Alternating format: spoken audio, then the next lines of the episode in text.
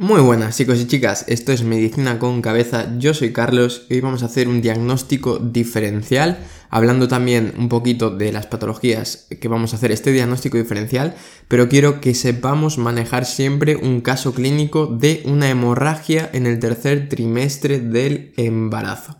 Y vamos a hablar de cuatro patologías. La primera de ellas va a ser la placenta previa, la segunda el desprendimiento prematuro de placenta, recordad que de esto tenéis un podcast más largo explicándolas. La tercera va a ser la rotura de la basa previa y la cuarta la rotura uterina. Así que vamos a mencionar conceptos importantes de cada una de ellas. La placenta previa.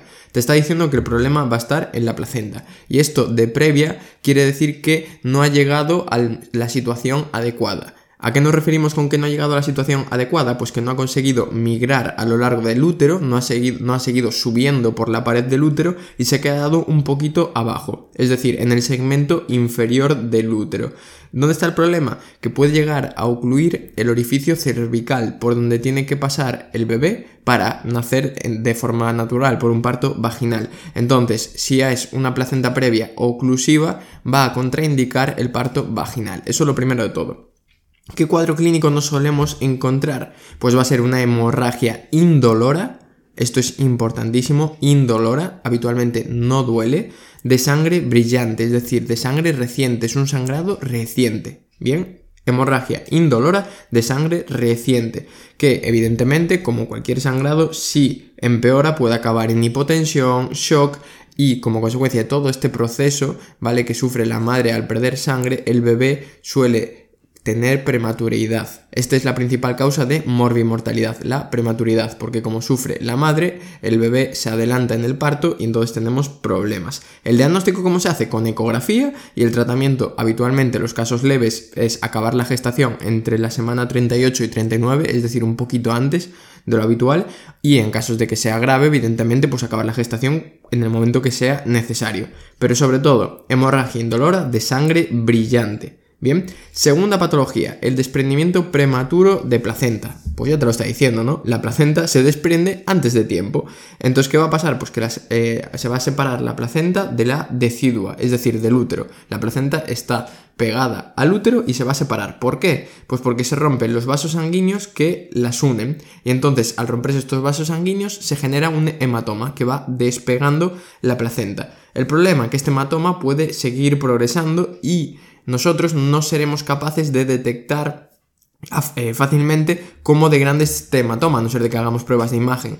Entonces vamos a tener un cuadro en el que sí que va a haber hemorragia dolorosa de sangre oscura, porque es la del hematoma, es sangre que ya se ha ido coagulando un poquito, entonces hemorragia dolorosa de sangre oscura. El problema que la cantidad de esta hemorragia que vamos a ver no se correlaciona con la cantidad del hematoma que hay en la placenta. Entonces podemos tener un cuadro muy grave y que el sangrado sea muy escaso. Y el tratamiento habitualmente debido a la gravedad es finalizar el parto. Bien, hemorragia dolorosa, cuadro bastante grave y sobre todo tenemos que quedarnos de que hemorragia dolorosa de sangre oscura.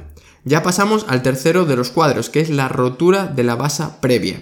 ¿Y qué es la basa previa? Pues son un conjunto de vasos de origen fetal, esto es importante, que discurren por la membrana amniótica y que están indefensos, es decir, no están recubiertos por demasiadas estructuras.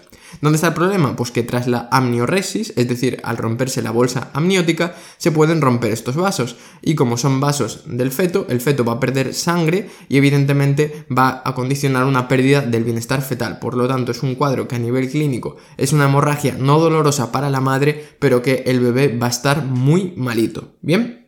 Y el último de los cuadros es la rotura uterina, que como cualquier rotura muscular va a ser muy doloroso y habitualmente está en relación con cesáreas previas que pueden predisponer a que se rompa el útero en esas eh, cicatrices de las cesáreas y va a provocar alteración del bienestar de la madre y del bebé. Y la hemorragia puede ser tanto interna como externa como mixta, ¿bien? Pero sobre todo es un cuadro doloroso y en el que va a estar muy grave tanto la madre como el feto y evidentemente el tono del útero va a estar disminuido, ¿vale? Va a haber atonía porque al romperse el músculo no se puede contraer bien. Entonces ya sabemos las principales cositas que tenemos que tener claras de estas cuatro patologías. Y ahora viene el algoritmo, cómo tenemos que orientar un caso clínico o una paciente, etc.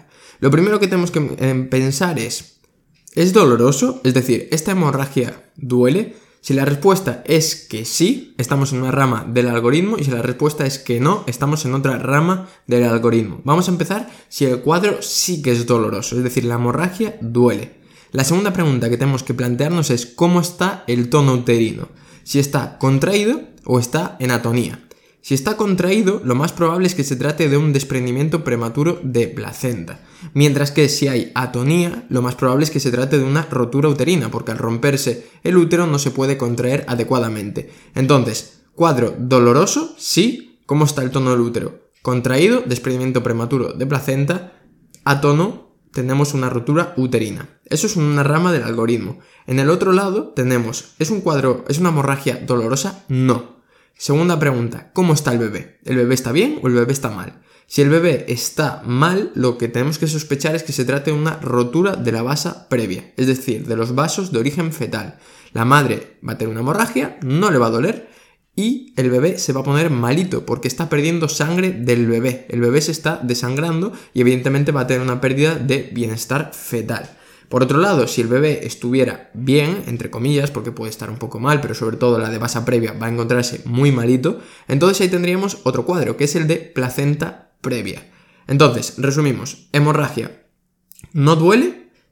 Segunda pregunta, ¿cómo está el bebé? ¿El bebé está bien? Placenta previa. ¿El bebé está mal? Rotura de basa previa. ¿El cuadro duele? Sí. ¿Cómo está el tono del útero?